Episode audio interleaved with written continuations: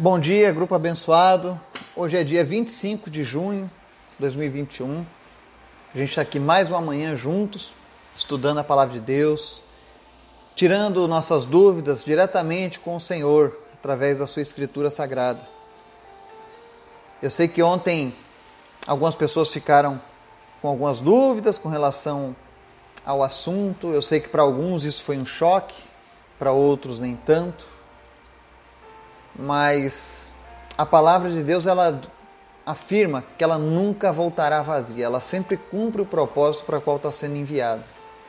A Bíblia diz que a palavra de Deus ela esquadrinha a nossa alma, a nossa mente, ela vai lá no mais profundo do nosso íntimo e revela o que precisamos saber. Então é a palavra de Deus se cumprindo. Amém? Hoje nós vamos falar sobre um tema relacionado ao de ontem. Algumas pessoas questionam, ah, mas e a cultura né, do povo? Se faz parte da cultura, o que devemos fazer? Como, como que o cristão age no meio da cultura? Né? E também tem a questão do tempo. Né? Será que os tempos antigos e os nossos tempos eh, mudaram a forma como Deus enxerga o pecado, a desobediência? Né? Será que uma roupagem nova fez com que as coisas mudassem, né? Dentro do, do, do paganismo. Então nós vamos ver essas questões aqui e algumas outras mais na palavra do Senhor. Amém? Antes da gente começar o estudo, quero te convidar para a gente orar. Senhor, muito obrigado, porque tu és bom. O Senhor é digno de honra, de glória, de louvor. Nós te louvamos, nós te agradecemos, nós te amamos, Jesus. Obrigado por tudo que o Senhor tem feito por cada família que tem sido alcançada, por cada vida que tem sido mudada, transformada pelo poder da tua palavra, Jesus. É o Senhor quem fala aos corações. Nós somos apenas instrumentos para levar a tua mensagem, mas a obra, a honra e a glória são todas tuas, Pai. Visita cada pessoa que ouve a nossa mensagem, o nosso estudo diário. Toca nos seus corações. Manifesta, Deus, a tua graça Manifesta, Deus, o teu amor na vida dessa pessoa a cada dia, para que ela possa experimentar sempre a tua vontade, que é boa, perfeita e agradável. Eu te louvo, Jesus, pela oportunidade que temos de poder falar abertamente do teu evangelho, de oferecer oportunidade de salvação para aqueles que perecem. Que essa mensagem possa alcançar outras vidas, outros povos, outras nações Obrigado, Jesus, pelas 25 nações que já ouvem dessa mensagem diariamente. Que o Senhor possa multiplicar o número de pessoas e que isso venha encher os céus de salvos, de remidos no sangue do Cordeiro. Obrigado, Jesus. Eu te peço, Pai, em nome de Jesus, que o Senhor fale conosco a cada dia. Tira, coloca de lado, Deus, o nosso ego, o nosso eu, a nossa vontade, a nossa carne, para que a gente possa cumprir o teu propósito em nossas vidas. Te apresentamos os enfermos nessa manhã. Te agradecemos por aqueles que foram curados da Covid-19 ou que saíram da situação de risco. Eu sei que é a mão do Senhor. Eu sei que é o Senhor quem tem cuidado deles. Obrigado, Jesus. Mas nós queremos que o Senhor também opere sinais e maravilhas na vida daqueles que, que estão lutando contra o câncer nesse momento. Visita cada pessoa que sofre com câncer e traz a tua cura, Jesus. Derrama do teu poder, derrama da tua graça. Em nome de Jesus, todo, todo câncer seja extirpado agora da vida dessas pessoas, em nome de Jesus, que elas sejam saradas por completo. Te apresento também, Deus, a vida das, dessas três crianças que nós temos orado diariamente: o Vitor, a Jade e o Miguel Tristes. Pai, tem misericórdia e completa a tua obra na vida delas. Em nome de Jesus, restaura por completo a saúde. Caiam por terra todas as sentenças de morte, diagnósticos de ruins. Ainda que seja aquilo que a ciência pode provar, aquilo que a ciência pode dizer, em nome de Jesus, todavia nós confiamos na tua palavra, Deus. E tu tens palavras de vida e vida em abundância sobre essa, essas crianças. Te agradecemos também, Deus, a cada dia pela recuperação do Laurindo, do Gabriel e de tantos outros, Pai, que o Senhor tem visitado. Obrigado por este grupo, por cada pessoa por essa grande família que nós nos tornamos ao longo desses 14 meses, Pai. Obrigado, Jesus, pela oportunidade que eu tenho de compartilhar da tua palavra com essas pessoas todos os dias. Que o Senhor continue me dando graça, me dando sabedoria, principalmente amor, Deus, para fazer a tua obra. E levanta, Senhor, em nome de Jesus, mais pessoas neste grupo para fazerem esse trabalho. Levanta evangelistas, pessoas dispostas a levar a tua palavra, a orarem, fazerem a diferença nesse mundo, Pai. Nós não fomos chamados para ficar sentados numa cadeira, sermos apenas espectadores, mas nós somos chamados para ser atuantes na tua obra, para sermos instrumentos do Senhor. Portanto, nos usa, Pai. Tira as nossas imperfeições, aquilo que nos atrapalha e usa as nossas vidas.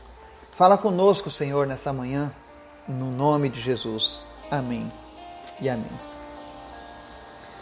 Então, ontem nós falamos sobre a questão das festas pagãs e que o Senhor ele ele não se agrada que participemos dela. A palavra de Deus inclusive fala que tudo que é sacrif... tudo que é oferecido que não seja a Deus nessas festas religiosas está sendo oferecido a demônios. E quem participa delas está tendo parte com a mesa dos demônios. Isso são palavras de Paulo, um homem que foi ao terceiro céu. Um dos homens que sozinho evangelizou a Ásia, a Europa e uma parte da África do seu tempo, sendo ele já idoso. Um dia nós vamos falar sobre a vida do apóstolo Paulo, o grande exemplo que ele deixou. Mas as pessoas, algumas me questionaram acerca da questão do. Mas e a cultura, Eduardo? Será que não mudou por conta da cultura? Porque hoje certas festas fazem parte de uma cultura do povo, existem certos costumes, né? Que no tempo da Bíblia poderiam até ser daquele jeito, foram criados, mas hoje mudou, né? E a resposta está lá em livro de Eclesiastes, capítulo 1, versículo 9. O sábio Salomão diz assim: O que foi tornará a ser, o que foi feito se fará novamente, não há nada novo debaixo do sol. O que é que ele está dizendo? que nada mudou. Apenas mudam-se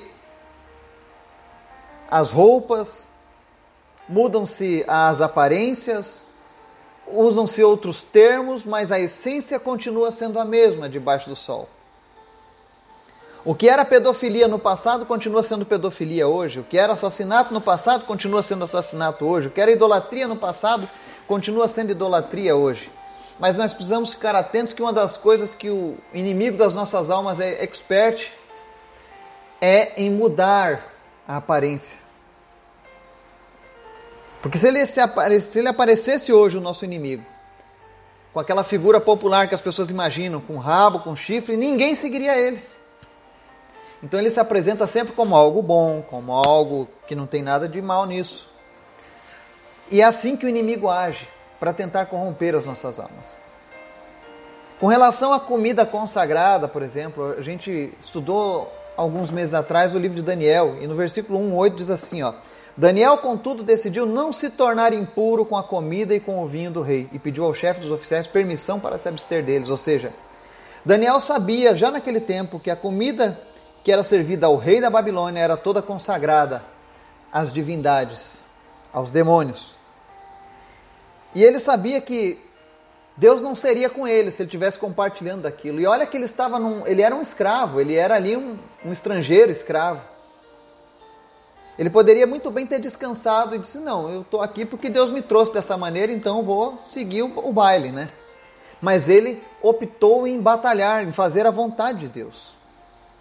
Não é porque alguma coisa está inserida na cultura que nós devemos deixar acontecer. Nós precisamos prezar por Deus. Em Atos dos Apóstolos 21, 25, Paulo deixa o seguinte estabelecido: Quanto aos gentios convertidos, já lhe escrevemos a nossa decisão, que eles devem abster-se de comida sacrificada aos ídolos, do sangue, da carne de animais estrangulados e da imoralidade sexual.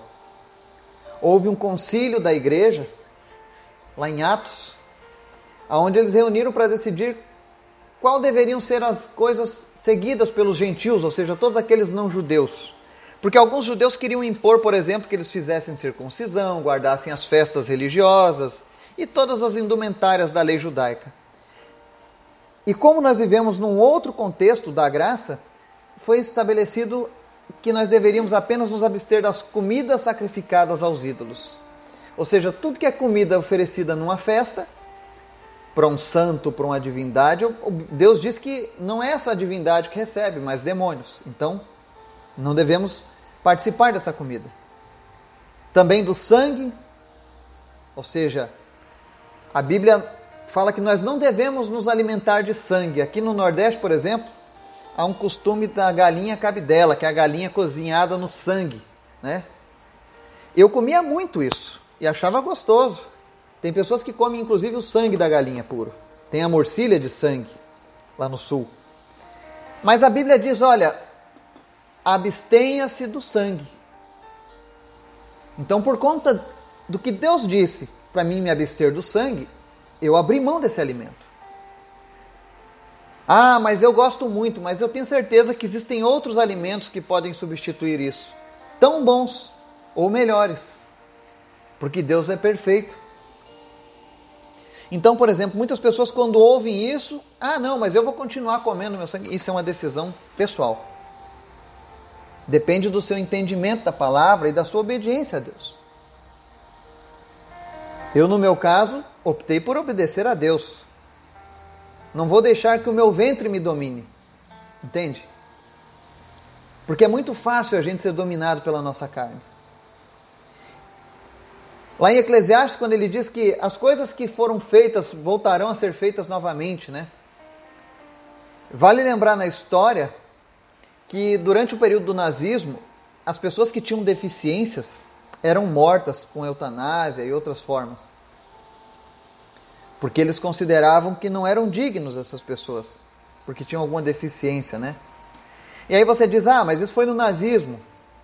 O que, que tem a ver isso com a palavra de hoje? Bom, recentemente aqui no Brasil, há uns seis anos atrás, a, FUNAI havia proibido a entrada de missionários cristãos em algumas aldeias indígenas lá no Amazonas. Por quê? Porque fazia parte da cultura de algumas aldeias sacrificarem crianças que nasciam com algum defeito. Se a criança nascia com um bracinho torto, uma, é, aleijada, algum, qualquer que fosse o defeito, o pai ia lá e enterrava a criança viva. E toda a tribo participava daquilo. Porque foi assim que a cultura deles ensinou. Já era algo que vinha de gerações naquela cultura. Enterrar as crianças vivas que tinham algum problema. Porque eles aprenderam daquele jeito, eles achavam que aquilo era bom. E aí, quando os primeiros missionários cristãos chegaram, eles falaram: não, isso é assassinato. E de crianças. E começaram a ensinar essas pessoas, os índios. E algumas dessas aldeias pararam de fazer, cometer essa atrocidade com as crianças. Ou seja, o evangelho influenciou diretamente a cultura daqueles povos. E com isso salvou a vida de muitas crianças. Então, existem momentos em que a cultura da terra e a cultura do reino de Deus vão entrar em choque e nós vamos precisar decidir qual das duas culturas nós devemos viver: aquela de Deus, porque quando nós oramos no Pai Nosso, venha a nós o vosso reino, seja feita a vossa vontade, ou seja, que venha a nós o vosso reino. É, é a cultura desse reino de Deus sendo vivida por nós aqui nessa terra. Ainda que existam culturas contrárias à de Deus, todavia nós vamos pertencer àquela que vem do alto, que é essa que nós vamos estar na eternidade. E aí você olha que as coisas que eram feitas no passado continuam sendo feitas hoje e serão feitas amanhã. Os nazistas faziam a mesma coisa dos índios. E outros povos do Pacífico também cometiam os mesmos problemas. Isso mostra que o inimigo nunca parou de agir e que ele se disfarça em cada cultura. Ele se apresenta de maneiras diferentes e assim ele acaba corrompendo ao longo de gerações, quando as pessoas não tomam uma posição a favor de Deus. Existia uma tribo também no Pacífico, e eu vi o relato de um missionário, que naquela tribo a coisa mais linda do mundo era a traição. Tanto que quando o missionário contou a história de Jesus sendo traído, eles, eles, eles começaram a glorificar o nome de Judas.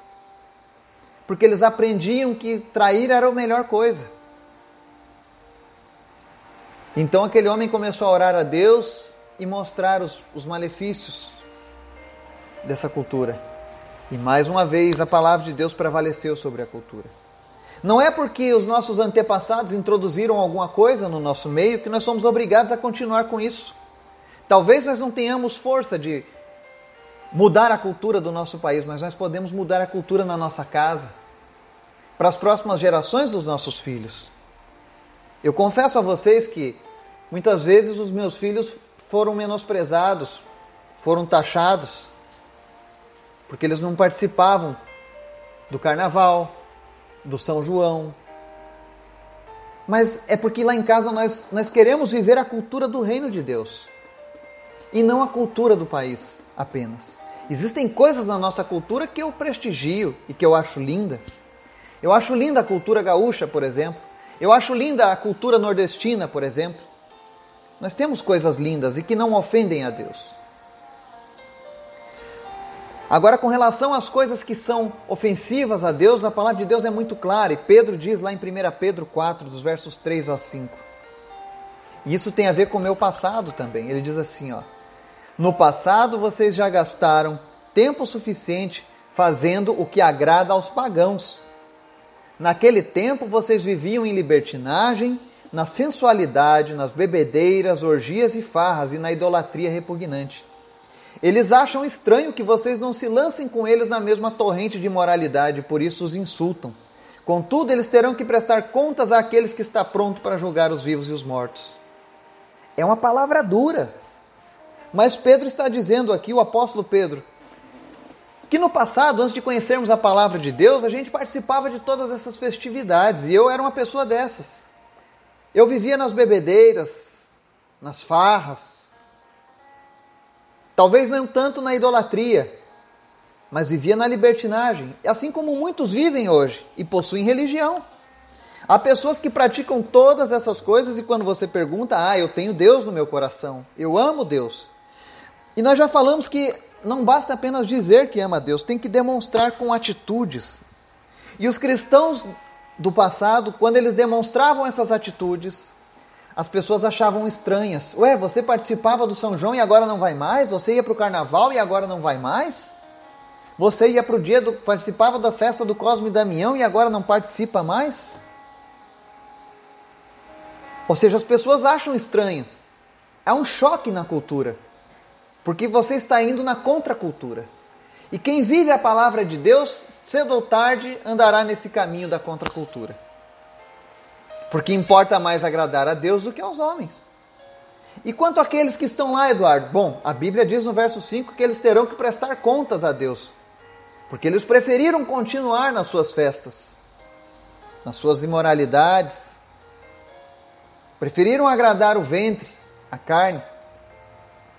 E para nós que queremos andar em Deus, qual é a opção então? Vendo tantas coisas erradas. Romanos 12, 2 diz assim: E não vos conformeis com este século, mas transformai-vos pela renovação da vossa mente, para que experimenteis qual seja a boa, agradável e perfeita vontade de Deus. Quer viver o que é melhor nessa terra?